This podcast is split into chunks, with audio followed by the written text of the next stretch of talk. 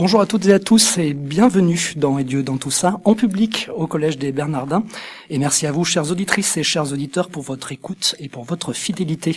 Avec nous aujourd'hui, François Asselin. François Asselin, bonjour. Vous êtes euh, président de l'entreprise du bâtiment Asselin, entreprise de menuiserie, charpente, ébénisterie et ferronnerie, spécialisée dans la restauration de monuments historiques. On doit à votre entreprise et à ses salariés la restauration des fenêtres euh, du château de Versailles, ainsi que les fenêtres euh, du collège des Bernardins, où nous nous trouvons aujourd'hui, et vous êtes membre des entrepreneurs et dirigeants chrétiens. André Sportneuf, bonjour. Bonjour. Vous avez été chercheur en métallurgie nucléaire, et aujourd'hui vous êtes prospectiviste et directeur de l'Observatoire de la Révolution de l'intelligence à Futurible, et vous êtes l'auteur avec Hervé Seriex du livre Manifeste aux actes citoyens de l'indignation à l'action, édité chez Maxima. Thierry Saucé, bonjour. Bonjour. Vous êtes spécialisé dans la communication politique et institutionnelle. Lors du mandat de Nicolas Sarkozy, vous avez été délégué interministériel à la communication ainsi que directeur du service d'information du gouvernement. Actuellement, vous conduisez des missions de conseil stratégique auprès de leaders économiques. Vous êtes l'auteur de plusieurs ouvrages dont Manifeste pour l'optimiste pour l'optimisme, pardonnez-moi. Mais on pourrait dire manifeste pour l'optimiste aussi Oui, ça marche aussi. Hein. c'est bien, vous me sauvez, c'est pratique. Sorti chez Plomb et les 101 mots de l'optimisme euh, publiés par Archibooks. Alors ma première question, c'est est-ce que pour vous l'homme est une machine comme les autres aujourd'hui euh, dans l'entreprise? François Astin, si vous voulez démarrer. L'homme est une machine comme les autres Pas vraiment, non. Alors si on commence à comparer l'homme avec une machine, alors là, je crois que le chef d'entreprise est mal parti pour assurer la pérennité de son entreprise. Ah, non, non, l'homme, l'homme est au centre de l'entreprise et les machines sont autour. Mais vous pensez pas que l'homme euh, est considéré comme ça dans les entreprises? Alors, on peut, on peut, on peut le voir euh, sur, je dirais, une ligne de bilan comme, euh, je dirais, salaire brut, comme, comme on verrait, je sais pas, moi, investissement ou dépenses euh, dépenses en communication, hein.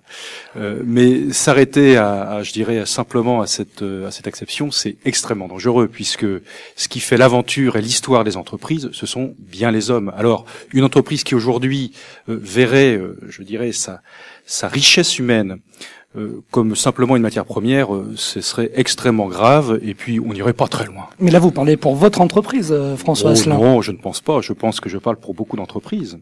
Vous réagir? Oui. Si nous sommes malades, si le monde est malade, c'est que justement depuis 30 ans, la, vision dominante dans la plupart des grandes entreprises occidentales, c'est que justement l'homme est une machine. C'est le taylorisme. La, la majorité des, des, salariés sont des gens ignorants et néfastes, pensait Taylor, il faut les empêcher de prendre des initiatives. La capacité à porter, disait elle. Absolument, mais c'est encore présent aujourd'hui.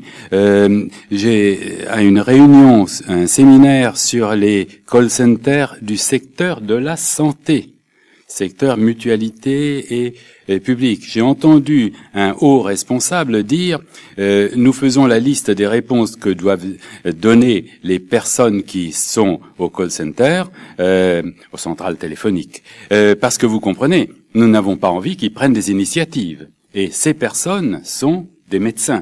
Et heureusement, heureusement, ces médecins transgressent si la machine fonctionne, la machine économique, c'est que justement ce, modèle complètement stupide est transgressé en permanence. Mais ce modèle stupide nous fait perdre des milliards et crée une souffrance terrible dans les grandes administrations, dans les grandes entreprises occidentales qui sont toutes gérées pour la plupart, non pas toutes, il ne faut pas dire les entreprises, il y a des entreprises. Il y a malheureusement un très grand nombre d'entreprises qui ne visent que le profit à trois mois et qui se désintéressent totalement de l'avenir et de l'avenir des hommes qui les composent.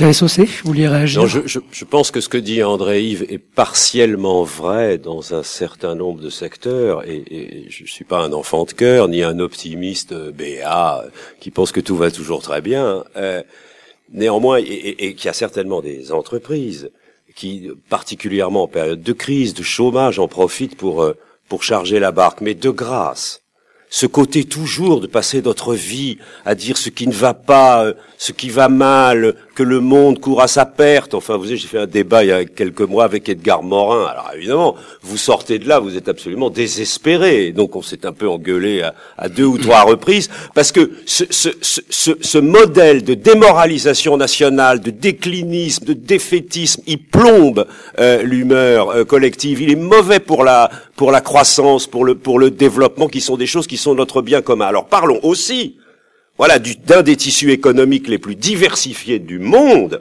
qui est essentiellement composé de TPE et de PME, qui embauchent, euh, qui font travailler l'immense majorité des salariés français, et dans lequel on n'a pas cette question-là. Les enquêtes des optimistes sont absolument passionnantes. Vous savez qu'on a beaucoup moins de douleurs dorsales ou de maux de tête quand on est au boulot que le week-end quand on fait du bricolage, du jardinage ou la vaisselle, euh, et parce qu'on est en plus plus motivé. Et d'ailleurs, les, les, salariés français, dans leur immense majorité, disent qu'ils sont contents d'arriver au boulot le matin. Et à côté de ça, quand on fait les sondages et qu'on leur pose la question avec ce climat ambiant dont je parlais tout à l'heure, bah bien entendu, ils vous disent les conditions de travail ne s'arrangent pas, le stress augmente, la pression, etc. Ça, c'est le côté français. Euh, un peu enfant gâté de toujours se plaindre. ce, n'est pas français.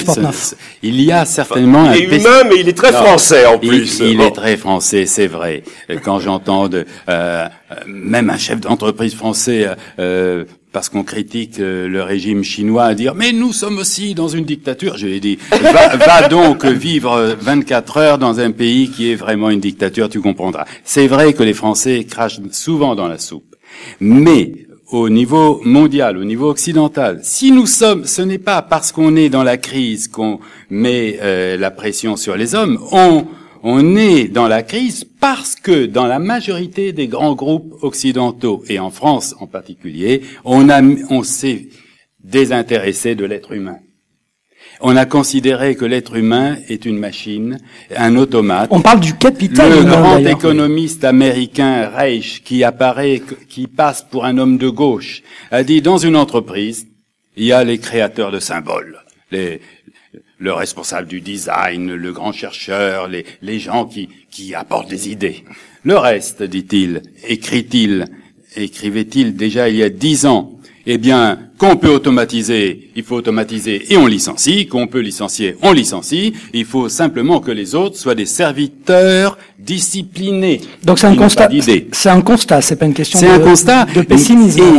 C'est vrai, euh, votre hommage aux TPE, euh, aux PME notamment française, je le partage complètement. Je passe mon temps à montrer qu'il y a des entreprises remarquables en France et dans tous les pays d'ailleurs, où euh, le patron a foi dans les hommes et grâce à ça, euh, l'entreprise marche bien et résiste à la crise euh, et, et prospère sur 10 ans, 20 ans. Mais si nous avons tant de TPE et de PME, c'est aussi parce que la majorité des grandes entreprises françaises empêchent la croissance des petites entreprises, alors qu'aux États-Unis, le tissu industriel et le tissu économique se renouvellent grâce à la croissance d'entreprises qui n'existaient pas il y a 30 ans, n'existaient pas il y a 10 ans et qui sont des leaders mondiaux. Et chez nous, ça ne se passe pas. François Asselin. Oui, euh, André, je, je faudrait que vous fassiez un, stage à l'entreprise. Asselin, elle, n'est pas, euh, je dirais, euh, remarquable euh, en tout point, mais allons, allons. mais mais mais, mais, en tout cas, la réalité que vous décriviez en préambule n'est pas celle que nous vivons dans l'entreprise. C'est une PME, hein, François Asselin. C'est une, PME. PME, il y a, il y a 140 salariés. pas dans les grands groupes. Pas dans les grands groupes. PME. Oui, c'est une grosse PME, mais ça, on n'est pas dans un grand groupe. Non, on n'est pas dans un grand groupe. Et, et puis, et puis, enfin, je veux dire, chacun mais par contre, il y a du sens. C'est-à-dire que euh, les salariés, euh, quand il y a un problème, savent à qui s'adresser. Voilà. Hein, euh, ils connaissent leur patron, ils connaissent leurs responsables, et puis ben, s'il faut traiter de choses désagréables, eh ben on sait pousser une porte, et puis on sait s'expliquer, et en face, eh bien il y a quelqu'un, il y a un répondant c'est la taille de l'entreprise, mais quand bien même dans une grande entreprise, on peut très bien mettre en place ce système, je dirais, de management qui fait que à chaque niveau, avec le principe de la subsidiarité, eh bien chacun se sent responsable pour les les, les missions qu'il a, qui le font d'ailleurs. il y en a qui le font. Il y en a, qui, le font très bien, y compris dans les grandes entreprises. Une chose par contre est sûre, c'est que s'occuper des gens, des personnes, c'est compliqué et peu de monde dans les entreprises veulent s'en occuper. Hein. C'est-à-dire que passer du temps pour être à l'écoute, pour faire grandir, euh, mine de rien, euh, c'est pas si évident que ça. Et quand bien même le dirigeant de l'entreprise en est persuadé, il faut qu'il convainque son encadrement pour dire que la chose la plus importante, eh bien, c'est le facteur humain. Alors tout le monde en est persuadé, mais prendre du temps et avoir ce recul nécessaire pour, je dirais, consacrer ben, ce qu'il faut pour que bien les gens eh bien s'épanouissent au travail, mine de rien, on a du mal à trouver ces relais. Donc c'est une vraie, je dirais, c'est un vrai travail au quotidien de tous les jours. Moi j'avais mis en place il y a un peu plus de dix ans une GPEC, une gestion euh, prévisionnelle, prévisionnelle des emplois de euh, des compétences. emplois et des compétences. Hein, il a fallu, il y a deux ans, il a fallu que je remette ça en route parce qu'on commençait un petit peu à perdre le fil de, de ce qu'on avait mis, de, de ce qu'on avait institué. Alors justement, concrètement, qu'est-ce que vous faites pour mettre euh, l'être humain au cœur de votre entreprise? Et puis on pourra généraliser. euh, après. Alors, je vais vous raconter une anecdote. Euh, il y a quelques années, c'était il y a, oh, il y a une dizaine d'années, euh, on a un réfecteur dans l'entreprise, c'était début septembre, et je vais euh, déjeuner, j'étais habillé euh, sans cravate, avec un jean, je vais déjeuner avec les gars, et puis là, il y avait un jeune qui s'installe en face de moi, et euh, bon, euh, j'aime bien euh, provoquer, donc je lui dis, t'es qui, toi? Alors il me regarde, il dit, ah, ah, je m'appelle un tel, euh, puis je dis, bah, c'est qui ton chef? Euh, Je sais pas. Euh, alors les autres qui étaient à table, ils commençaient à se marrer. Et puis le jeune, qui avait pas froid aux yeux, me dit, bah toi t'es qui? Alors tout le monde se marre. Et puis moi je lui dis, mais non, non, non, non, non, non, non, faut pas rigoler, c'est moi qui devrais pleurer. Je dis, vous rendez compte, ce jeune, il vient, rentrer, il vient de rentrer dans l'entreprise, c'est un jeune apprenti, il connaît pas son chef, il connaît pas le patron. Hein. Je dis qu'on a complètement loupé l'accueil. Donc, Voilà, déjà... La relation c'est- humaine au cœur de l'entreprise. Déjà, déjà, c'est accueillir. Un jeune qui sort de troisième, vous- vous- il arrive dans l'entreprise, en apprentissage, vous l'accueillez même pas. Comment voulez-vous qu'il ait une image déjà posi- positive de l'endroit où il va travailler? Donc déjà, c'est tout bête, mais c'est du bon sens. Accueillir. Une fois qu'on les accueille, eh ben, il faut les suivre. Ça permet de les fidéliser. Donc, tout simplement. C'est du management, comme on C'est- dit? C'est c'est du management. Je dirais qu'on pourrait dire que c'est une gestion en bon père de famille. Hein, On ferait la même chose avec ses enfants. C'est-à-dire que ben, quand euh, quand le jeune arrive dans la famille, on l'accueille, on le fait grandir, on le suit. Ben voilà. Eh bien, dans une entreprise, c'est exactement pareil. Hein.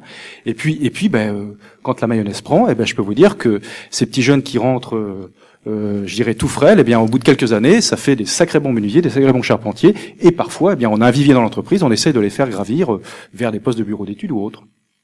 Thierry Saucé. Je, je voudrais dire aussi qu'être euh, être chef d'entreprise, bon moi j'ai- fait toute ma carrière, enfin l'essentiel de ma carrière euh, à la tête d'une agence de communication. dans Donc, chef d'entreprise, oui. Avant de- d'exercer des Stratégie. responsabilités à l'intérieur de l'État pour aller voir comment Image ça se passait voilà. comment ça se passait de l'autre côté du miroir. Et j'ai été très frappé. On, on en parlera d'ailleurs peut-être plus tard euh, ou dans une autre émission. euh, Ah, j'ai cru que vous alliez me dire dans une autre vie. sur, sur le sujet, ah, peut-être aussi dans une autre vie, sur euh, sur le sujet de la confiance et de l'optimisme. Et j'en parle beaucoup dans mon petit guide des, des 101 mots. J'ai été très frappé par une enquête fondamentale que le grand maître américain du bonheur, qui s'appelle Martin Seligman, a fait faire il y a quelques années par l'université de Pennsylvanie. Il a demandé à des étudiants et des chercheurs de regarder dans toute l'histoire des civilisations, des cultures, des religions, depuis la nuit des temps, quelles étaient les, les grandes vertus et les forces de caractère dont on pouvait considérer euh, quels étaient notre patrimoine commun. Encore une fois, à toutes les cultures, toutes les philosophies et toutes les religions. Et pour euh, revenir à votre question, je ne, je, je- ne l'oublie pas, ces euh, recherches sont d'une modernité absolument incroyable. Parce que par exemple, dans la justice, qui est évidemment euh, une des grandes euh, vertus de l'histoire de l'humanité et, et aujourd'hui, il y a le leadership. C'est-à-dire pour être, pour exercer un, un- un pouvoir, il faut non seulement être juste, mais il faut être exemplaire. L'exemplarité. Et je crois que cette question-là, pour un chef d'entreprise, et, et- et par rapport à ce que disait André et Yves aussi tout à l'heure, est tout à fait euh, centrale. Or, beaucoup de patrons ne nous racontons pas d'histoire. Au fond, aujourd'hui, ont un peu de mal à adapter, notamment des grands patrons, leur comportement à la société d'aujourd'hui. Il y a une espèce de prise euh, euh, en tenaille entre d'un côté le besoin éperdu de transparence de la société, l'instantané, on veut tout savoir, combien ils gagnent, qu'est-ce qu'ils font, enfin bon, ce qui n'était pas le cas il y a 20 ans ou il y a 30 ans, l'instantanéité de l'information et l'exaspération de l'opinion devant euh, euh, euh, les abus ou les dysfonctionnements d'un certain nombre d'entre eux. Par exemple, vous savez, on, est dans le privé, mais on veut les avantages de- de- d'être fonctionnaire, on veut la retraite chapeau, les stock options, et comme ça marche pas. Le privé, c'est une prise de risque. Je peux pas avoir le beurre et l'argent du beurre. Je peux pas faire une carrière dans le privé et croire que je vais partir avec des retraites incroyables, payées d'avance et compagnie, ou avoir l'emploi à vie comme si j'étais fonctionnaire, qui implique d'autres euh, euh, types de contraintes. Et donc cette question de l'exemplarité qu'on donne à ses propres salariés, à ses clients au monde extérieur, me semble assez centrale. Henri Fortneuf, vous parlez d'un management humaniste. Il fallait mettre humaniste à côté de management. C'est pas intrinsèquement lié euh, l'humain dans le management? Il y a, il y a depuis toujours hein, rien de nouveau sous le soleil. Il y a deux grandes tendances soit le droit du plus fort, soit force à la loi.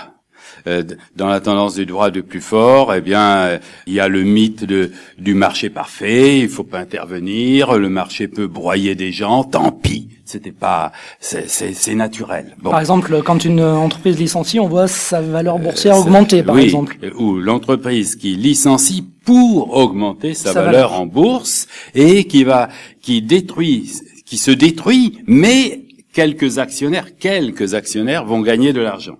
Et alors ça, c'est une vision de l'entreprise où l'entreprise est un bien financier qu'on achète, qu'on détruit, comme euh, certaines œuvres d'art, on, on, les découpait en morceaux parce que en morceaux euh, euh, on obtenait plus plus d'argent. Et puis il y a l'autre euh, conception qui n'est pas nouvelle, qui est la conception de l'humanisme, du respect de l'homme. L'entreprise, c'est une association d'êtres humains qui, ensemble, produisent de la valeur pour eux, mais pour la société aussi. Et un patron qui devait être chrétien, euh, le fondateur du Centre des jeunes dirigeants en 1938, le disait. Il disait, le profit n'est qu'un moyen. L'entreprise, bon, oui, doit faire du profit. L'entreprise doit faire du profit pour vivre. Elle doit faire du profit pour vivre. Mais ce n'est pas la finalité. Parce que si les gens se consacrent, consacrent une partie de leur temps de vie euh, à penser pour l'entreprise, on ne pense pas seulement pendant les heures de travail.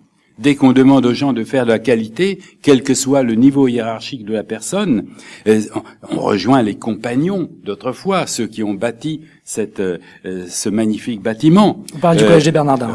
On essaye de faire mieux, et, et alors on y pense pendant toute sa vie. Donc on donne du temps de vie au travail, à l'entreprise. Donc l'entreprise doit justifier ce temps de vie. Et donc c'est une question de valeur, c'est une question d'éthique. Et c'est là que nous nous rejoignons sans doute tous.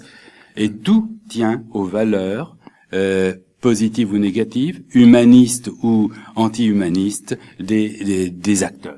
Alors justement, est-ce qu'on touche pas à la fin d'une certaine économie Alors on devrait dire est-ce que c'est pas le problème économique finalement Moi, je pense que c'est le début d'autre chose. Enfin, le capitalisme, euh, l'hypercapitalisme. C'est peut-être le début d'autre chose. Ah, vous pensez qu'on arrive à la fin de l'hypercapitalisme alors?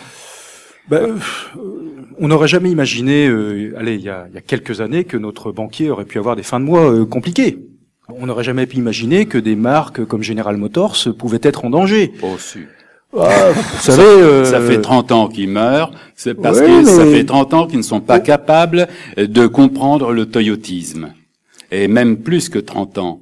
Parce qu'ils ont continué à avoir la religion du chiffre de la et de la discipline, Donc, alors que Toyota euh, est devenue aujourd'hui la première entreprise automobile du monde parce qu'il y a 50 ans, elle a inventé un mode de management qui écoute les hommes, qui libère l'intelligence de la base. Et c'est ce que ne veulent pas comprendre les grands macroéconomistes. Ce que, ce que, je voulais dire, c'est que le gigantisme, le gigantisme n'est pas une protection. On Absolument. aurait pu le croire. Absolument. Le gigantisme n'est pas une protection. Euh, la, la meilleure des protections, c'est cette créativité euh, permanente au sein de l'entreprise qui permet de renouveler ces générations euh, pour que lorsqu'une génération ancienne qui a donné euh, beaucoup de son expérience, beaucoup de sa créativité, puisse la transmettre à celle qui suit. je me souviens une fois avoir entendu je ne sais plus quel évêque, à quelle occasion, mais qui avait dit c'est plus compliqué de mener un homme debout, un petit garçon comme un homme debout, que de construire un A380. Et, et je crois que c'est effectivement vrai, parce que le vrai défi, c'est la transmission. Et, et euh, nous, euh, si Vous demain, dites la transmission de la valeur, la transmission de la connaissance. euh, la transmission de la connaissance, la transmission de la valeur, l'envie, et, et je dirais que le, le, le, le péril aujourd'hui euh, que je ressens moi hein, Mm. au niveau au niveau de, de- de- d'un chef d'entreprise, c'est que euh, on est en plein paradoxe. C'est-à-dire que le chef d'entreprise est avant tout un créateur. Voilà, ce qui doit l'animer, c'est chaque jour avoir des idées neuves, euh, enfin bref, je veux dire, construire le monde, construire sa vie, construire et développer son entreprise. Hein. Donc, pour y arriver, il faut savoir prendre des risques. Or, tout ce qui nous entoure, le cadre juridique, législatif, euh, le cadre humain, nous dit l'inverse. C'est-à-dire que celui qui prend des risques et qui jamais euh, dérape, eh bien, la sanction est mortelle. Elle est terrible. Pas le droit à l'erreur. On n'a pas le droit à l'erreur. Et c'est même pire que ça, c'est qu'aujourd'hui, lorsque vous êtes patron d'une PME, quand vous commencez à dépasser une certaine taille, si vous avez 50 salariés, ce qui vous tombe sur le coin de la figure, eh bien, c'est impossible à supporter parce que vous n'avez pas les moyens de vous payer un DRH pour être complètement dans les clous au niveau de la législation du Directeur travail. des ressources humaines. Directeur des ressources humaines. Vous n'avez pas le moyen de vous payer un homme sécurité euh, pour mettre en place toutes les, euh, je dirais, précautions que la, la législation vous impose. Euh, au niveau juridique, au niveau fiscal, au niveau légal, enfin bref, dans tous les domaines, vous êtes complètement coincé. Donc, vous êtes condamné à avancer hors la loi. Voilà. J'ai eu une réunion euh, assez assez rigolote, je préfère en rire, mais euh, j'ai un comité d'hygiène et sécurité. Euh, depuis le 1er janvier de cette année, eh bien juillet de cette année, il faut par exemple que dans le bâtiment, on soit formé au risque amiante, à l'habilitation électrique. C'est trois jours de formation pour les opérateurs, cinq jours pour les encadrants. il faut en plus qu'on soit formé, si jamais on monte à une échelle ou un échafaudage, aux travaux en hauteur. si jamais vous conduisez un chariot élévateur, il faut avoir un permis spécifique qui s'appelle le CACES, c'est trois jours. Vous avez trois CACES différents suivant le type de chariot élévateur. Je, je m'arrête là parce que continuer Oui, encore oui, comme ça. oui, oui. Hein, Donc, Oui, on meurt des normes. Voilà, on meurt des normes. Le, le seul problème, c'est que j'étais en CHSCT, vous aviez l'inspecteur du travail, vous avez le médecin Dans le comité d'hygiène, hein, dans le comité CHSCT. d'hygiène et de sécurité, vous avez euh, bon euh, voilà, et puis vous expliquez à tous ces gens-là, ben faut que je le mette en place. Ah oui oui monsieur Assin, bien sûr, et le plus vite possible. D'accord. Donc en fait, si je comprends bien, si j'additionne le nombre de jours de formation, simplement prenant euh, vraiment le, le premier le premier cercle des formations obligatoires, il faut que j'arrête mon entreprise pendant 10 jours Là, c'est le législateur qui veut protéger justement l'être humain au cœur de l'entreprise, parce que là, êtes une entreprise du bâtiment ça- qui est, ça- qui est ça part- sujet à risque, Ça part, ça d'un bon sentiment, parce qu'effectivement, on veut pas faire prendre du risque aux gens. Non, mais, mais- mais moi le premier, je veux dire, je suis le premier des malheureux si jamais j'ai un salarié qui se fait mal, bien entendu. On peut pas ne pas être insensible à ce genre de choses. Ceci dit, eh bien, on entoure tellement, je dirais le, le je dirais le, on veut tellement éviter qu'il n'y ait aucun risque de prix qu'au bout d'un moment, eh ben, il va falloir euh, chercher fort et gratter très profond pour trouver des gens qui veulent y aller. C'est ça le En problème. tant qu'entrepreneur, vous voulez dire. En tant qu'entrepreneur. Et c'est ça qui est dramatique. Parce que qu'est-ce qui fait avancer une nation? C'est le secteur marchand qui sortira la, la nation de l'orni- l'ornière. C'est ceux qui ont accepté de mettre leur vie, euh, je dirais, euh, en, en- en risque, en jeu, euh, qui, qui, qui fait que ça entraîne les autres derrière. Hein. Et c'est ça, je trouve, les emplois d'avenir. sur les emplois d'avenir. Et c'est est une vrai. question, je dirais même, que c'est une question anthropologique. Voilà, c'est-à-dire que c'est une atteinte à la création, à la créativité. Et ça, il faut savoir doser les choses. Mais Thierry vous voyez, Sausset. pour, pour rebondir sur ce que dit François, je je, je crois pas que le risque euh, de broyer l'homme parce que les entreprises iront de plus en plus vers la Ouais, mais financiarisation, l'économie. attendez, excessive ou la spéculation compte tenu de la diversité du tissu économique dont, dont, dont je parlais tout à l'heure. Donc oui, il y a des abus, des excès, il y en a d'ailleurs dans tous les, les systèmes, euh, quels qu'ils soient, économiques ou, ou sociaux d'ailleurs. Non, je, je vois deux autres risques dont il faut parler aussi. Le premier, effectivement, c'est que vous, vous pouvez tarir la source des entrepreneurs. D'abord, il faut pas faire d'amalgame. Il faut pas les montrer du doigt. Ah non, moi je parlais de l'économie. Hein. m'avez villes- amené sur les entrepreneurs. Oui, mais mais- comme certains politiques, euh, encore récemment, ont eu tendance à le faire, tout en se rendant compte quelques jours après que ah, peut-être c'est eux qui créent les emplois, et donc faut peut-être qu'on essaie de se rattraper. Tu sais, je te file des impôts sur la tronche, et six mois après, je te les diminue pour l'année d'après. C'est un truc un peu curieux, mais bon, ça prouve, remarquez au moins qu'il y a une sorte de, de, de, de prise de conscience. Et donc faites gaffe, faites gaffe. C'est pas évident dans cette culture française où déjà on crée des boîtes pour qu'elles restent petites, contrairement aux Américains. Euh, c'est pas évident que cette culture de l'entrepreneuriat qu'on n'enseigne pas ici dans les écoles, hein, contrairement aux anglo-saxons, hein, comme si on avait honte de, de, de dire construire sa vie d'entrepreneur, euh, créer son propre salaire, travailler aussi pour les autres, embaucher des jeunes, les former et développer des emplois, c'est une euh, cause d'intérêt général. Et puis, euh, euh, alors ça c'est un premier risque dont il faut. Et le deuxième, c'est la motivation des salariés. Vous pouvez pas, moi, je, je- dans ma vie, j'ai fait beaucoup de tours de France d'organisations professionnelles. Vous le savez d'ailleurs. Il y a beaucoup de patrons qui nous disent, c'est compliqué les jeunes aujourd'hui. Hein. Parce que nous, quand on est arrivé sur le marché du travail, C'était marche ou crève, hein. Fallait d'abord s'installer, puis après on s'occupait de soi. Eux, le monde entier vient à eux. Et ils veulent tout. Les copains, le temps libre, le salaire, euh, euh, euh, et on peut, on peut comprendre. Et donc, évidemment, je, dis au patron, matérialiste, là. je dis au patron, donc question de, de motivation, de, de, de discipline. Et donc, je dis au patron, oui, ça, c'est- vous pouvez jouer les vieux cons en disant, ah bah, les temps ont changé, c'était pas comme ça à notre époque. Mais la nostalgie de l'âge d'or, ça ne sert à rien. Et donc, évidemment, ils ont en même temps des forces, une connaissance du monde et une volonté qu'il faut savoir exploiter. Mais cette question du dialogue avec eux est aussi une question centrale aujourd'hui pour les entrepreneurs. Vous n'êtes pas contre l'économie de marché, André-Yves euh, Portneuf hein Non, mais C'est la meilleure après toutes les autres, c'est ça? Oui, oui. De- ça dépend ce qu'on y met. Bon. Euh, sur les jeunes, je rappelle que Platon déjà disait que les jeunes aujourd'hui ne sont plus comme euh, comme à- du temps de notre jeunesse, car du temps de notre jeunesse, ils étaient corrects, euh, etc., etc. Bon, aujourd'hui, eh, eh, tout fout le camp. Ce serait mieux avant. Mais euh, le Financial Times n'est pas un journal gauchiste. Le Financial Times, c'est le temple de l'économie mondiale. Et en décembre dernier, il, il a euh, publié un éditorial qui a euh, ouvert la voie à toute une série d'articles disant il faut innover le capitalisme, il faut réinventer le capitalisme. Le capitalisme ultra-financier qui nous a menés dans la crise n'est pas supportable ni sur le plan économique, ni sur le plan humain, et il déclenchera des révolutions et des révoltes de la population. Il n'est pas supportable, il faut réinventer un capitalisme de long terme, un capitalisme de constructeur de cathédrales et non pas de destructeur de cathédrales. Et on détruit plein de cathédrales aujourd'hui. C'est euh, vrai Thierry ce que vous avez dit sur les petites entreprises françaises. Nous avons en France euh, plus de création d'entreprises que dans beaucoup de pays. Nous avons des gens extrêmement créatifs, mais ils sont bloqués. Ils sont bloqués par quelques grandes entreprises et par une vision de l'homme négative. Euh, il y a un management de la défiance qui s'est imposé depuis 30 ans, avec un gâchis terrible. La France a raté la révolution numérique. Elle avait un atout extraordinaire. Elle, avait l'entreprise numéro un mondiale en télécom. Son action vaut moins d'un euro aujourd'hui. Elle avait un, un groupe d'électronique euh, grand public qui était, qui avait racheté euh, ses concurrents américains. Son action vaut un euro maintenant. À cause d'erreurs stratégiques terribles, mais surtout à cause d'un mépris des hommes, en interne et en externe. Alors, c'est une question de valeur.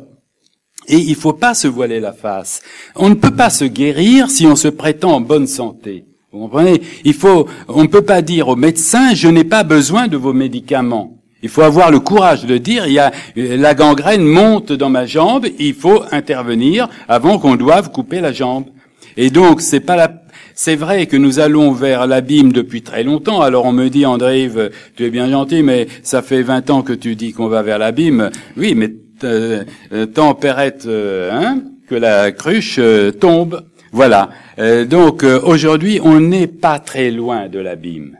C'est-à-dire du point de non-retour où on sera obligé de s'enfoncer dans un déclin progressif avec une décroissance de notre niveau de vie et où on ne sera plus capable de défendre nos valeurs.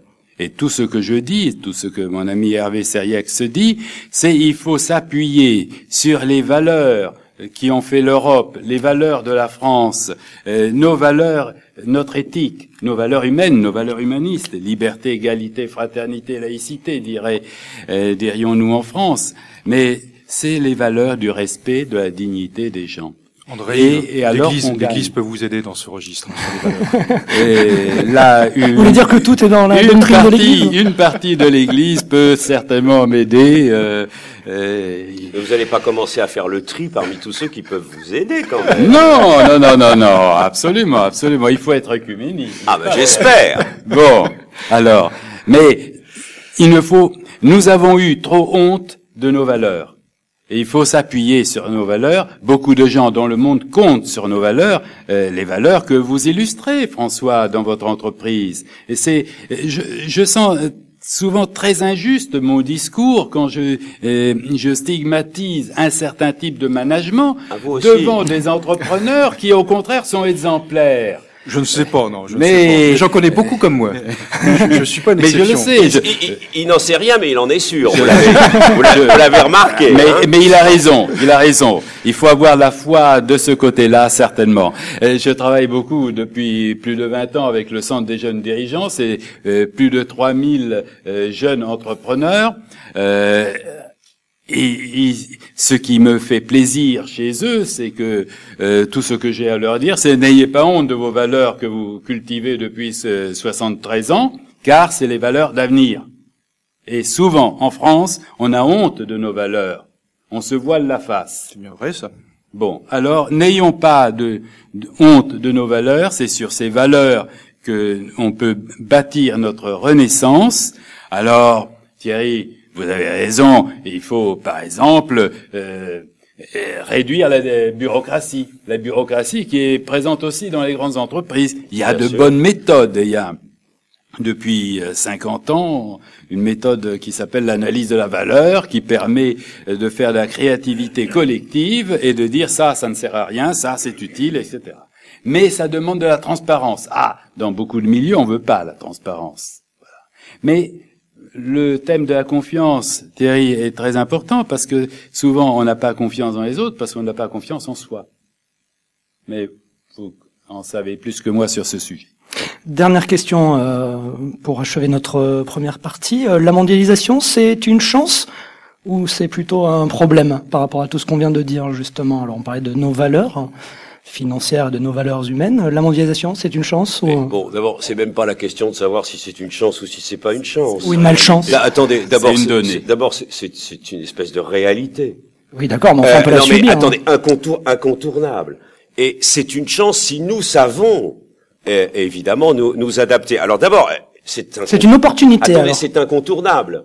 C'est la raison pour laquelle, voilà, moi je suis très content que qu'André Yves, dans son bouquin, euh, dépasse la question de l'indignation. Aux actes Parce que je veux dire, bien, aller se poser les fesses sur l'esplanade de la défense ou à la bourse euh, et s'indigner de l'évolution du monde et de la mondialisation. D'abord, je suis pas, je suis pas, je crois pas que c'est ça qui va arrêter le train. Et d'autre part, cette mondialisation, je rappelle quand même qu'elle est faite aussi pour permettre à- aux pays émergents d'avoir une petite part euh, de bonheur supplémentaire alors qu'ils n'avaient rien. Ceux-là même, d'ailleurs, que les indignés en question prétendent défendre. Donc il y a là une espèce de contradiction qui est incroyable. Je suis pas contre la montée d'adrénaline, qui peut être une question très dangereuse, comme vous le savez, hein, la montée d'adrénaline, parce que au mieux ça vous fout de mauvaise humeur, au pire euh, ça vous emmène euh, vers euh, les euh, maladies cardiovasculaires, et au pire directement vers la crise cardiaque et le, le tombeau. Hein.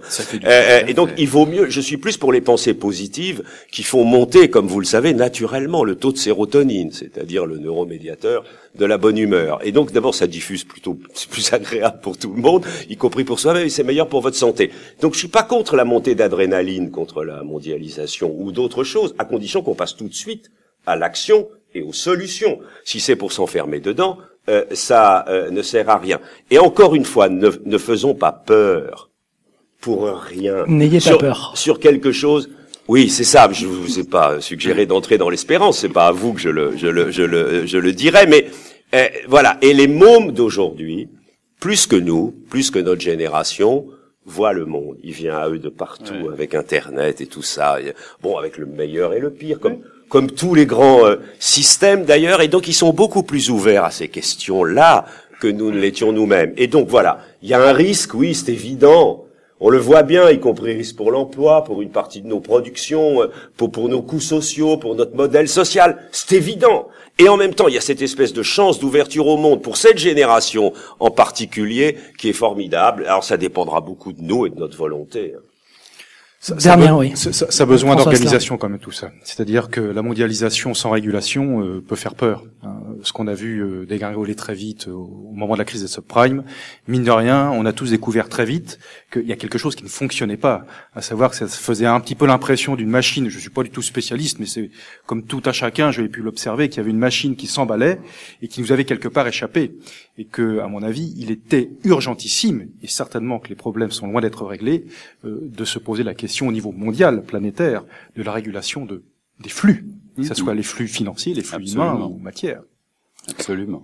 Merci beaucoup. Notre première euh, partie s'achève. Merci Thierry Saucier. Je rappelle que vous êtes euh, spécialisé dans la communication politique et institutionnelle et que vous êtes l'auteur de Manifeste pour l'optimisme chez Plomb ainsi que les 101 mots de l'optimisme publiés par Archibooks. Merci François Asselin, dirigeant de l'entreprise Asselin, entreprise spécialisée dans la rénovation de monuments historiques et membre des entrepreneurs et dirigeants chrétiens. Et merci André-Yves Portneuf, prospectiviste. Vous êtes directeur de l'Observatoire de la révolution de l'intelligence à Futurible et vous êtes l'auteur avec Hervé Seriex du livre Manifeste aux actes citoyens de l'indignation à l'action édité chez Maxima.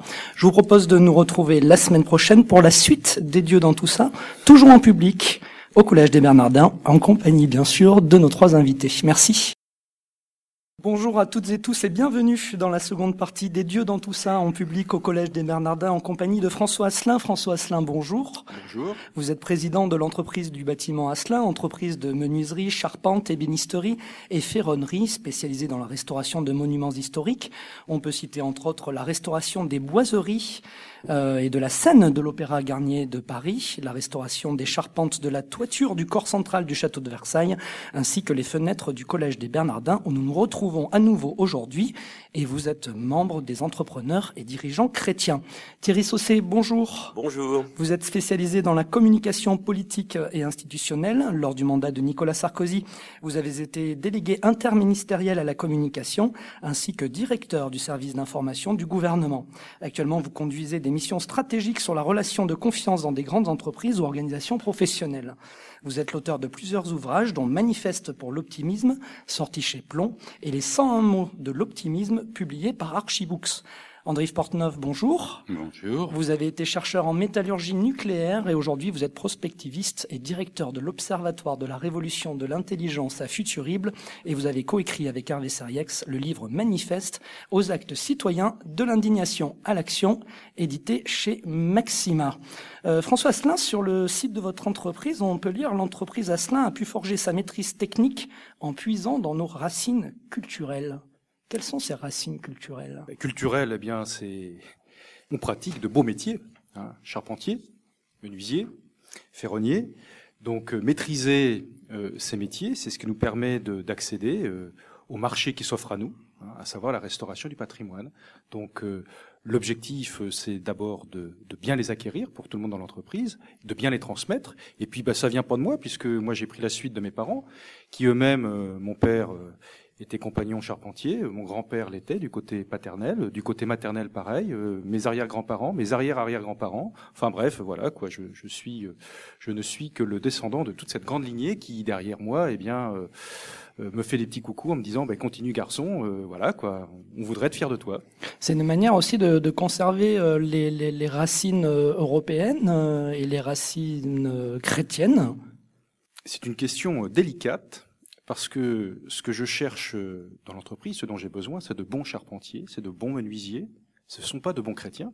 Non, non, mais j'ai bien compris. Mais Voilà. au-delà de l'entreprise, hein, là j'étais. Mais- oui, oui, au-delà de l'entreprise, bien sûr. hein. C'est-à-dire que, bon, d'abord, euh, notre notre pays est couvert, euh, je dirais, d'édifices euh, cultuels euh, euh, fortement marqués, bien sûr, euh, par euh, la chrétienté.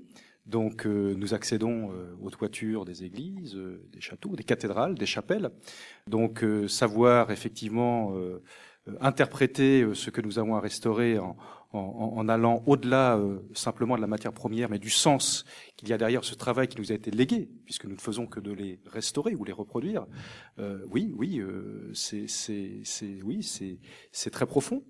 Donc c'est une manière, euh, au-delà de l'entreprise, euh, de faire euh, une vocation, de faire perdurer des, des racines justement. Est-ce qu'on se déracine? Alors ça, c'est dangereux. Parce que vous savez, un arbre déraciné, il tombe Oui. en premier coup de vent. Et justement, aujourd'hui, est-ce qu'on se déracine? Ah, aujourd'hui, euh, dans beaucoup de domaines, oui, on se déracine. Alors là, je parle de la société. On a parlé de l'entreprise la semaine dernière, donc là, je parle vraiment de notre société. Ah ben, je, je pense que on coupe euh, gentiment euh, quelques belles racines qui nous permettent de, de tenir debout. Quoi. Lesquelles? Euh, Oh bah lesquelles euh, Vous voyez, tiens, on va, on va, on va revenir un petit peu au monde de l'entreprise, mais la valeur travail. Je voulais le quitter là, je voulais aller sur la société, mais allez-y. Non, non, mais sur la valeur travail, je veux dire, euh, le travail, euh, ça fait des années, des années qu'on en fait une punition. Parce que on, on, a tout le temps cherché quelque part à le comptabiliser, euh, en faire quelque chose de pénible. D'ailleurs, il y a une loi sur la pénibilité qu'il faut mettre en place dans les entreprises, hein. euh, si bien que la vraie punition, finalement, c'est pour d'avoir du travail, c'est de ne pas en avoir. C'est ça la vraie punition. Hein. Euh, alors, effectivement, on a tout le temps une manière de regarder le travail comme quelque chose d'ingrat, et, et alors. Mais c'est pas nouveau. Alors, c'est pas nouveau, mais mais oh, moi je dirais simplement, est-ce que est-ce que la France des 39 heures était plus malheureuse que la France des 35 heures? Est-ce que vous voyez ce que je veux dire? C'est le, le, travail, ça vient de tripalium. La torture, l'instrument de torture, c'était un petit tabouret avec trois pointes.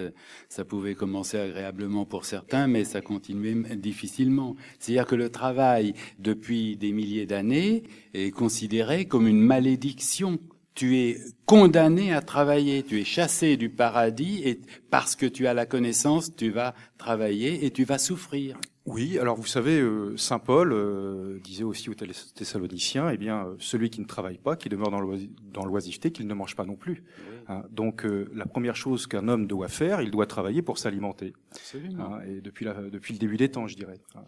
Donc, la façon dont, je dirais, dont on a dont on pose un regard sur le travail, je pense, est, est, très importante. Et, il me semble, il me semble, que on a fait quelque chose comme une punition du travail, et, et euh, alors que, alors qu'on devrait essayer de regarder les choses d'un autre côté, de se dire comment peut-on être heureux, s'épanouir dans le travail. Alors, effectivement, il y a des métiers où c'est plus ou moins facile, il y a des tâches plus ou moins grattes, j'en conviens.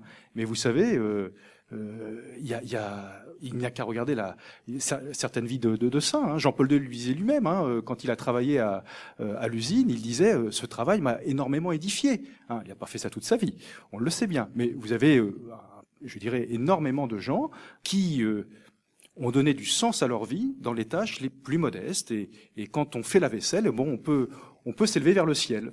Nos racines, alors moi c'était. je crois que vous êtes parti. Loin, oui. Euh, on était parti sur le travail et euh, oh bah les autres racines, euh, on pourrait dire aujourd'hui que on, on récupère d'ailleurs euh, dans l'entreprise. Quand je dis on récupère, on voit arriver des gens fort déracinés. Hein. C'est-à-dire que c'est l'image de la société.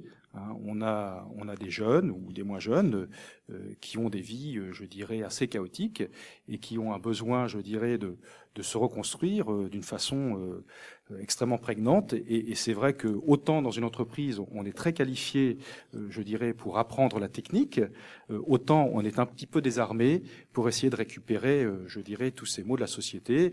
Et puis on est en train, je dirais, d'en traverser en ce moment où ben, le mariage pour tous est aussi une des racines qu'on essaye de, je dirais, de gentiment sectionner et qui fera que ben, on saura pas trop, on sait pas trop dans quel sens, sur quoi on va pouvoir s'appuyer demain, quoi. Donc les racines, pour vous, euh, elles, euh, on a tendance à les couper, quoi.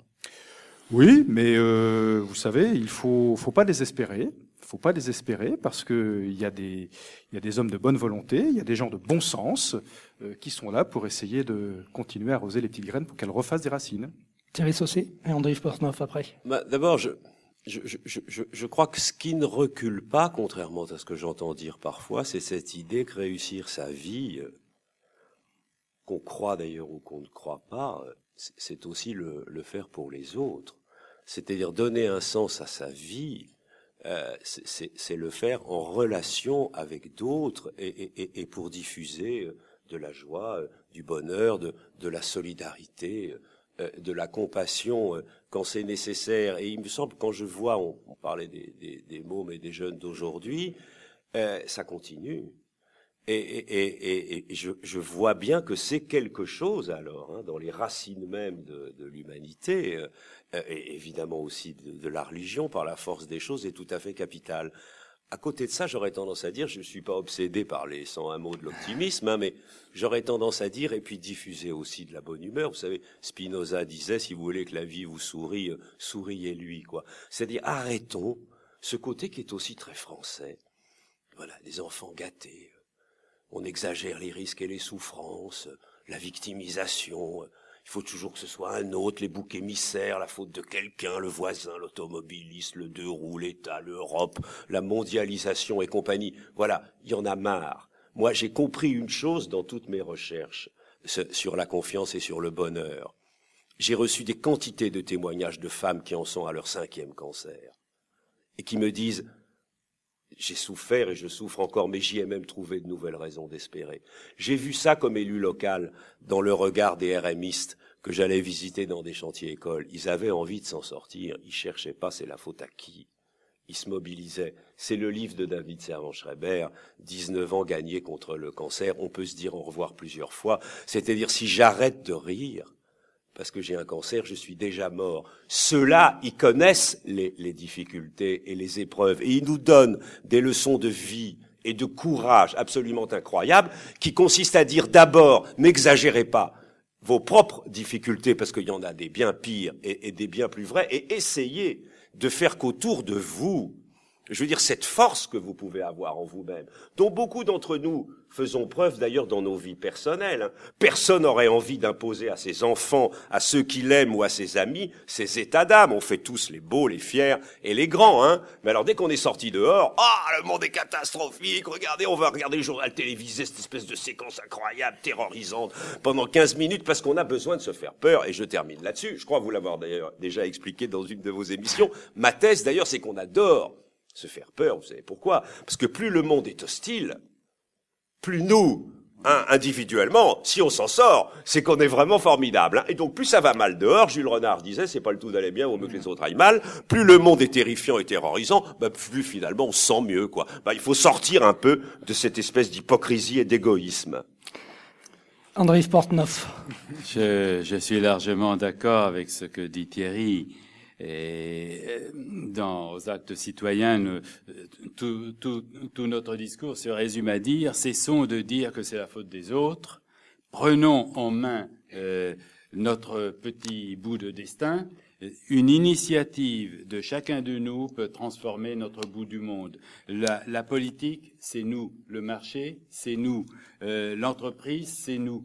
Donc, cessons de dire c'est la faute d'eux et on est bloqué et on se disculpe en disant nous n'allons quand même pas changer le monde, n'est-ce pas hein? Combien de fois on entend dire ça? Si, on va changer le monde.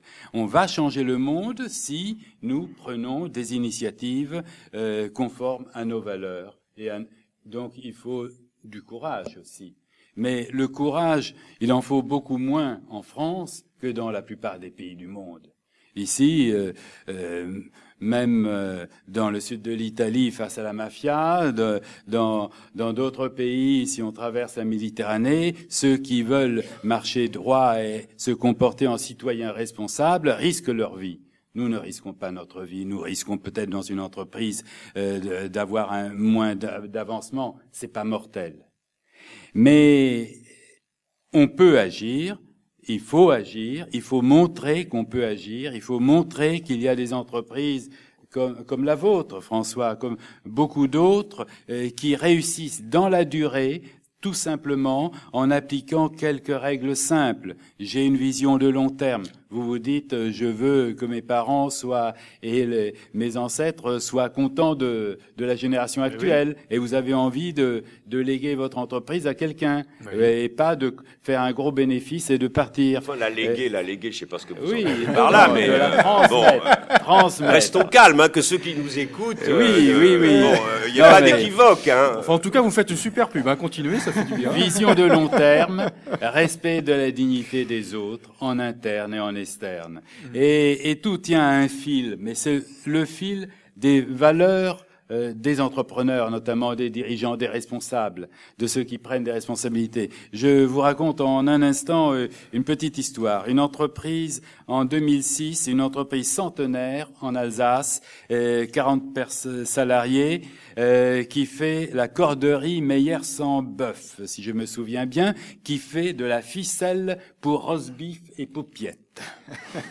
Et on a la ficelle. Elle faisait aussi un déficit colossal, une perte de 3 millions pour un chiffre d'affaires de 5 et une perte, une perte annuelle d'un million trois. Un jeune patron reprend l'entreprise. Et aussitôt, les financiers qui l'ont aidé lui disent Benoît, sois gentil, euh, sois sérieux, ton entreprise ne vaut rien, tu liquides tes employés et on fait une opération immobilière avec le terrain qui est en plein centre-ville. Et lui, il répond Moi, je suis entrepreneur, Je veux pas devenir millionnaire comme ça à 40 ans. Je veux entreprendre. Je suis pas un spéculateur et il a réussi à liquider ses financiers. Il a sauvé. Au lieu de, au lieu de liquider ses employés. Exactement. Et un an après, le déficit était tombé d'un million trois à dix mille euros. Trois ans après, l'entreprise fait des bénéfices. Elle est aujourd'hui rentable. Pourquoi? Parce que l'entrepreneur a voulu être entrepreneur. Il a des valeurs humaines. Il veut pouvoir se regarder dans un miroir. Et euh, par ailleurs, il a mis en place un management de l'écoute. Il a fait plein d'innovations simplement parce qu'il écoute ses ouvriers.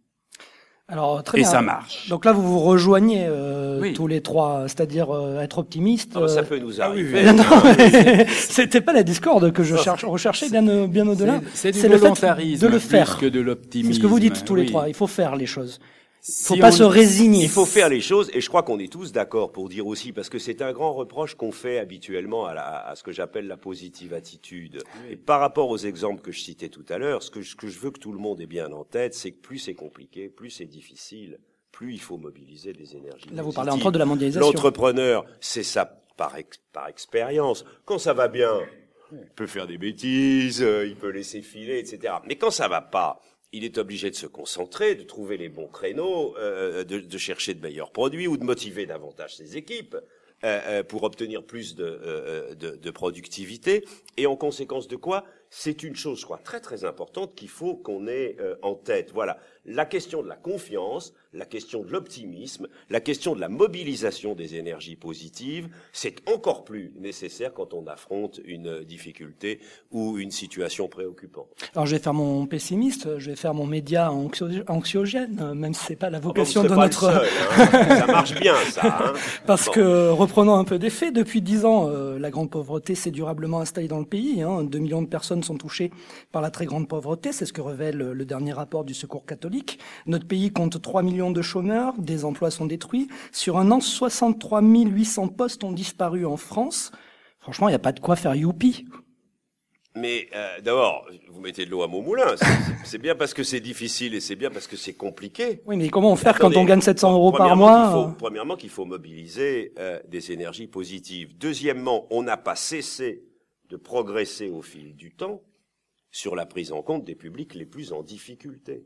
La France est probablement un des seuls pays au monde, moi j'étais à la tête de la communication du gouvernement à ce moment-là, je peux vous le dire, qui a voté des primes spéciales, des aides particulières. Alors le RSA, c'est 712 euros 40 Attendez, pour les pour les publics les plus pour les publics les plus en difficulté, le seul pays du monde. Ça veut dire que c'est tellement vrai d'ailleurs que tout le monde le sait ici, notre modèle social, qui a largement permis d'ailleurs de passer la crise dans des conditions moins dramatiques que la plupart de nos voisins, est extrêmement compliqué euh, à financer. Et en conséquence de quoi, il y a là une question, c'est-à-dire comment nous allons pouvoir. C'est pas le tout de dire qu'il y a des choses qui vont pas. Oui, évidemment. C'est même pas le tout de dire qu'il y a des choses qui, qui vont encore plus mal qu'hier. Encore que la solidarité nationale entre nous, c'est continue à s'exprimer d'une manière absolument exemplaire euh, en France. La question, c'est comment vous pouvez garder Alors- ce système qui déjà n'est pas parfait, alors qu'aujourd'hui vous n'avez plus les moyens de le financer. Alors comment faire alors? Donc, nous ne sommes pas sortis de la crise et euh, même cause, même effet. Si on maintient les causes du mal qui qui ont pris euh, les idées absurdes qui ont pris la, la main sur le monde il y a 30 ans depuis Thatcher et Reagan qui ont donné libre champ euh, à, au capitalisme ultra financier des Chicago Boys euh, euh, eh bien, nous allons aller à des catastrophes majeures car nous ne pourrons plus financer ce modèle français. Donc, euh, aujourd'hui, on pose très mal les problèmes. Tout le monde se pose la question du coût du travail. Le- On devrait ça dire un n'a autre pas mot d'in- hein, que le coût. On Non, non, non, non, chose non, que non, non. non Je prends le mot coût, oui. Vous parlez le comme tra- qui, là Attendez, vous me rappelez des gens, mais ils ont évolué, je crois. Mais non, ce- mais non, sur mais cette question, non Ce que je Euh, veux dire, c'est que il est absurde de s'obséder uniquement sur le coût du travail. Il faut regarder la chose qui compte, c'est combien le travail produit de valeur. Comment faire pour travailler non pas plus ou moins, mais mieux? Tout, le- on est obsédé par les chiffres. Les chiffres n'ont aucune signification. Les 714 chiffres euros par mois, si quand même. Non, non, ça dépend du contexte. le, nos, nos, grands esprits se posent la question combien il faut économiser, de combien il faut réduire la dette. Mais si on continue à travailler mal dans nos administrations, dans nos grandes entreprises, parce qu'on empêche des gens intelligents d'utiliser leur intelligence, des gens qui ont des idées d'exprimer leurs idées, des entrepreneurs innovants de, de croître avec leurs entreprises, eh bien, nous dépenserons beaucoup d'argent pour rien. Je rappelle que Toyota, quand il a décidé de devenir une grande entreprise, il, il, produisait en un an autant de voitures que General Motors en une semaine. Donc c'était pas l'effet d'échelle qui pouvait le faire gagner. Il n'est pas allé demander des subventions au gouvernement japonais. Il a inventé un modèle d'organisation qui libérait la créativité des gens.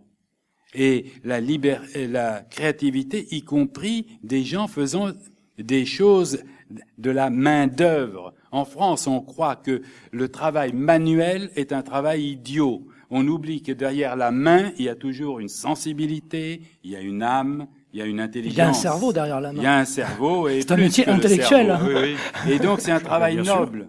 On peut le faire intelligemment, on peut le faire stupidement. Finalement, ça rejoint la question du sens que vous posiez, François, tout à l'heure. Vous savez, aujourd'hui, euh, un, un, menuisier hautement qualifié, un charpentier hautement qualifié n'a aucun problème d'emploi, quand bien même on traverse une période compliquée. Aujourd'hui, trouver euh, dans ces métiers-là euh, euh quelqu'un euh, avec une qualification qui recherche de l'emploi, c'est quasiment impossible. Hein.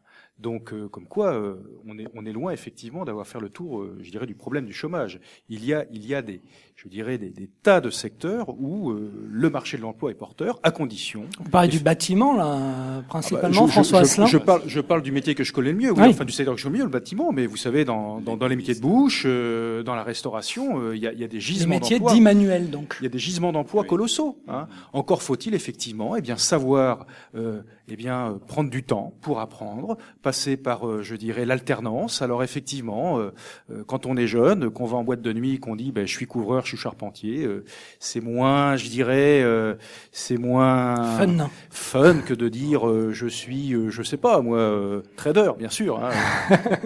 Ou je suis au chômage avec un master aussi, on peut dire. Oui, exactement. voilà, des, comme dit, comme dit Méga, vaut mieux avoir un CAP plus 30 qu'un bac plus 10. Alors, donc, c'est, enfin, je veux dire, il y a effectivement, et, et bien souvent, je vois arriver moi dans l'entreprise, j'en ai de plus en plus des jeunes qui sont en échec d'orientation. Hein. C'est pas des jeunes, euh, je dirais, qui sont, enfin bref, qui, qui, qui, qui, sont, ils ont un fort potentiel, mais ils ont fait euh, bac, parfois bac plus deux, parfois au-delà. Ils se disent, mais finalement, euh, j'ai besoin de retrouver du sens à ce que j'ai envie de faire. Et ils reviennent. Alors c'est pas facile parce que revenir vers un métier manuel quand on a 25 ans, c'est loin d'être évident. Mais ils y arrivent, ils y arrivent très bien.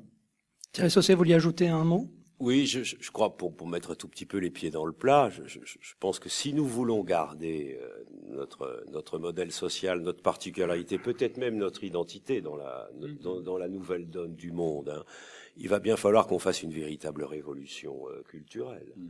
Il va bien falloir accepter l'idée, avec des efforts considérables, que plus de la moitié de la richesse nationale n'est pas occupée par les dépenses publiques. Il va bien falloir accepter l'idée qu'on arrête dans ce pays de détester et la réussite et l'échec. C'est-à-dire quand vous réussissez, on a l'impression que vous êtes forcément un escroc, et quand vous vous plantez, on a l'impression que vous êtes un escroc aussi. Alors qu'aux États-Unis, comme vous le savez, le type qui, qui, a déposé son bilan une fois, on lui prête plus facilement de l'argent la seconde fois que la première quand il vient présenter un dossier. Va falloir se dire aussi qu'il faut plus de riches ici. Évidemment, vaut mieux qu'ils soient ici entre nous, soyons pas complètement idiots, qu'à Bruxelles, à Londres ou ailleurs, où ils font travailler les artisans, les restaurants, euh, les, les, les, les... bon. Et donc, il va falloir qu'on accepte de remettre en cause pour garder nos particularités, celles de notre modèle social, et même peut-être, hein, je le redis, notre identité, une sorte de révolution euh, euh, culturelle qui fait que ça passera aussi par la création de 50 ou 100 000 entreprises supplémentaires chaque année, parce que ne nous racontons pas d'histoire. Les mômes, là, on fait des enquêtes depuis des années, François les connaît bien pour la CGPME. Ou... Alors, vous voulez faire quoi demain? Une immense majorité, on veut être fonctionnaire. On va, ils vont pas avoir de bol non plus pour avoir beaucoup de boulot dans ce secteur-là avec la réduction des dépenses publiques. Et votre rêve, c'est quoi? C'est de créer une entreprise. C'est-à-dire, au fond, ils sont partagés entre cette idée, mais après tout, on est tous comme ça, de la sécurité, un fonctionnaire, et puis en même temps de l'aventure, voilà, de se réaliser euh, soi-même. Et donc oui, ça passera aussi par le fait de créer pas seulement euh, André Yves des auto-entrepreneurs, hein, Oui, oui, euh, mais de créer des Oui, entreprises Non, non. 50 000 ou 100 000 On va de plus faire un chaque année. sur l'auto-entrepreneur. On va revenir mais- à Dieu dans tout ça Oui. très brièvement, André, si vous voulez réagir. Oui, Et je reviens au cœur Je- des dieux dans tout ça. Je vais mettre euh, aussi euh, les pieds dans le plat.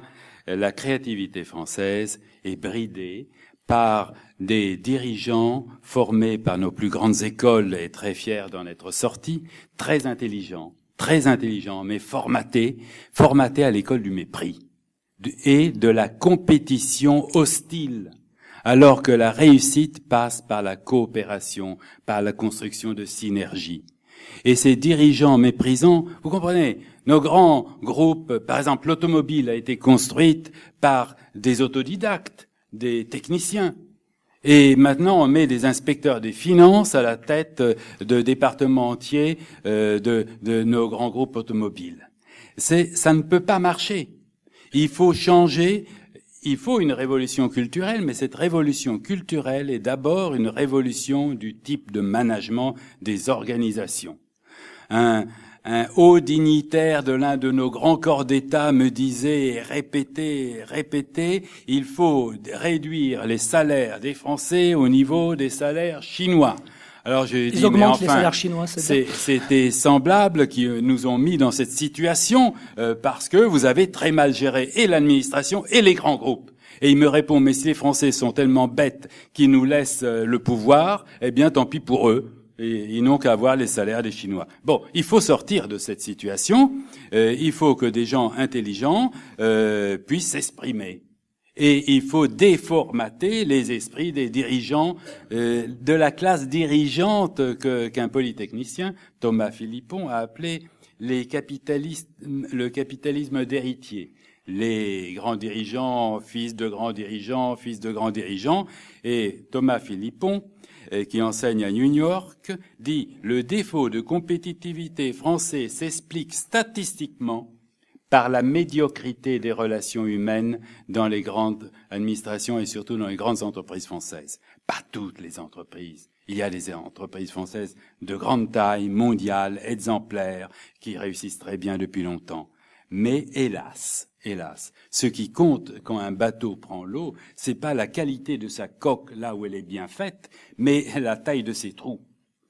Et donc, il faut s'attaquer aux trous et pas se dire ah mais là où il n'y a pas de trou, la coque est parfaite, elle est idéale, c'est la plus belle coque euh, de tous les bateaux du monde. Oui, mais il y a des trous. Alors on va se noyer. Je sais pas si quelqu'un veut réagir, mais très très très très vite. Oh non, juste une citation, bah, je la prends parce que je l'avais un peu oublié, mais je me suis... Oui, euh, vous lisez votre propre livre, je- c'est ce que je suis en train de voir, euh, Thierry Ah bah, écoutez, franchement, au, au moins, Absolument. au moins, je saurais ce qu'il y a dedans. Hein, je suis en train de le lire. Un là. bon lecteur.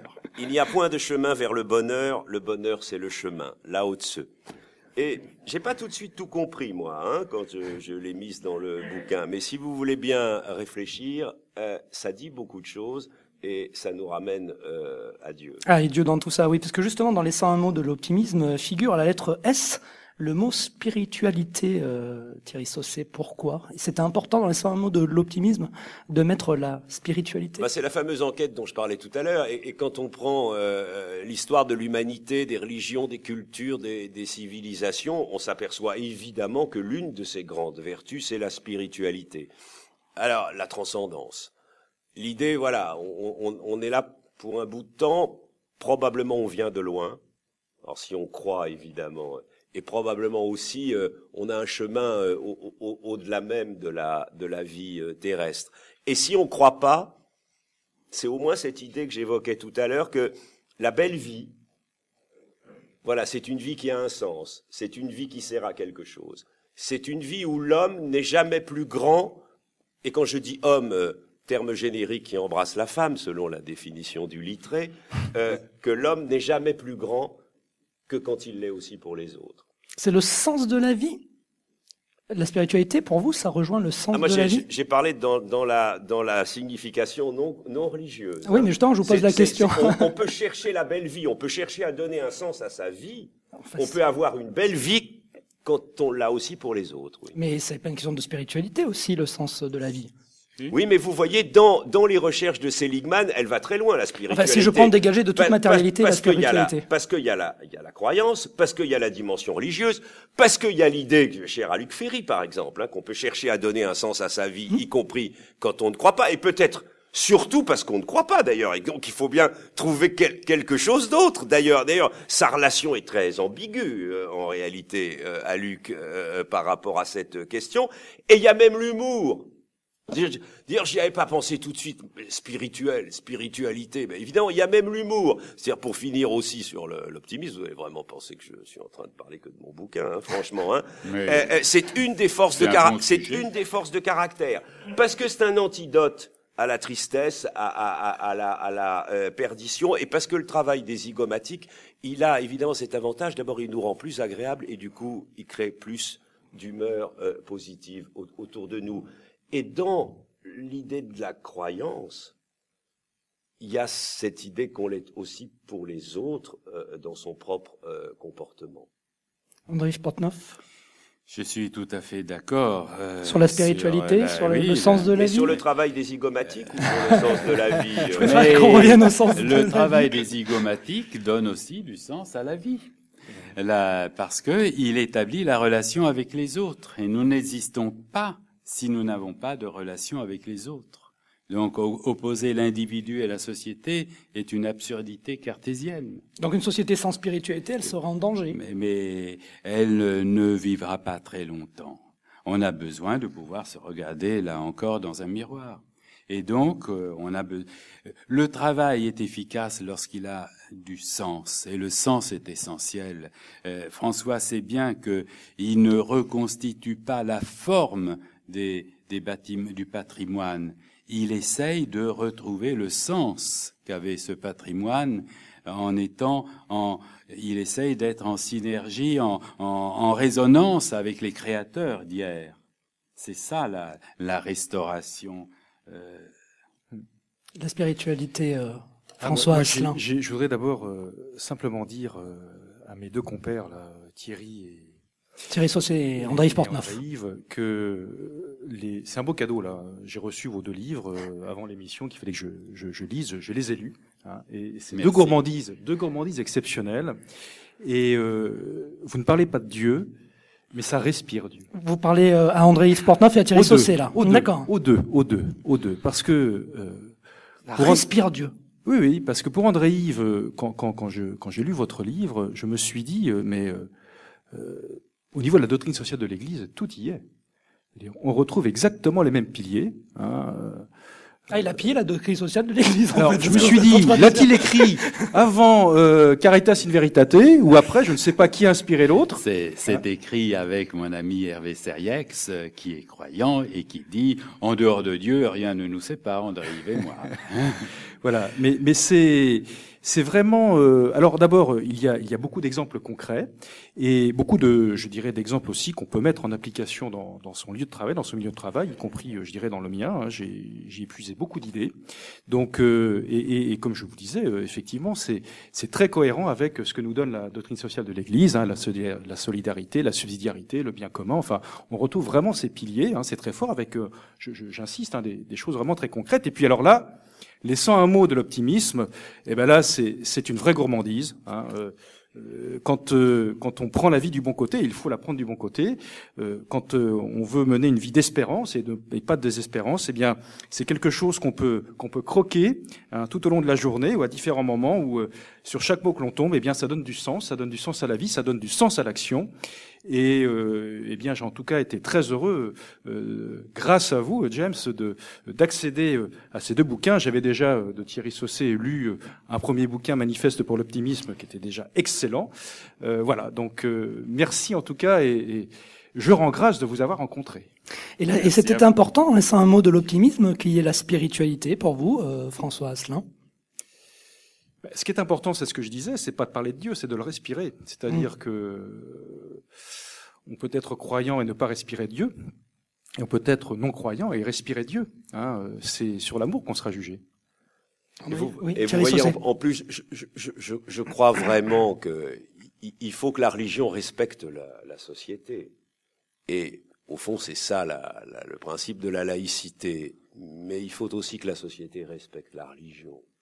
Voilà, quand je pense à des choses qui se passent en ce moment, ben, je me dis que c'est encore plus important de, de, de, dire que nous avons en héritage, que nous soyons d'ailleurs croyants ou pas, nous avons des, des, des valeurs qui ne nous appartiennent pas. Vous pouvez les Vous pensez à quelles valeurs Attendez, vous pouvez les discuter, la beauté, le, la vérité, l'amour, la famille, pour parler de, de questions un, un, peu plus d'actualité encore. Elles ne nous appartiennent pas. Nous les avons en héritage. Et donc nous devons les rendre respectés comme nous les avons euh, obtenus. Justement, dans un mot pour euh, l'optimisme, euh, vous posez une devinette, Thierry Saucier, alors vous n'allez pas y répondre, je vais la poser à François Asselin et à André-Yves Portneuf. La foi rend-elle plus heureux? Alors, Je regarde François Asselin, je poserai la même question à André-Yves Portneuf. Ah ben moi c'est ma joie, oui. C'est ma joie. En tout cas, je, je n'arrive pas à me faire à l'idée que la, la, foi pourrait me rendre malheureux. Donc la foi, la foi me rend heureux. André-Yves Portneuf La foi mais Rend-elle plus heureux hein, C'est ça la devinette de Thierry Sauzé. La foi en quoi? Ah, Je sais ça, pas, il dit la foi. C'est là la question critique. Alors, pour moi, la foi en l'homme, oui, la foi en ce que l'homme a de meilleur, euh, donne des raisons d'avancer. La question dans le livre, c'était la foi en Dieu, bien entendu. Oui. Hein, ne, ne, ne, faites pas semblant oui. de... Non, non, mais c'est ce que ça voulait dire. Bon. La foi rend-elle bon. plus heureux Oui, je, je ne vous suis... Je n'avais pas deviné. je n'avais pas deviné. Vous savez, je suis un grand naïf. Je suis Oui, quand vous voulez, quand ça vous arrange. oui, mais je pense que ça ne nous dérange pas beaucoup, euh, car euh, vous appelez Dieu ce que j'appelle euh, la bonne part de l'homme qui a hélas aussi une mauvaise part. L'homme euh, est toujours en équilibre euh, instable entre sa bonne face et la mauvaise. Et à nous de faire en sorte de favoriser euh, tout ce qu'il y a de bon.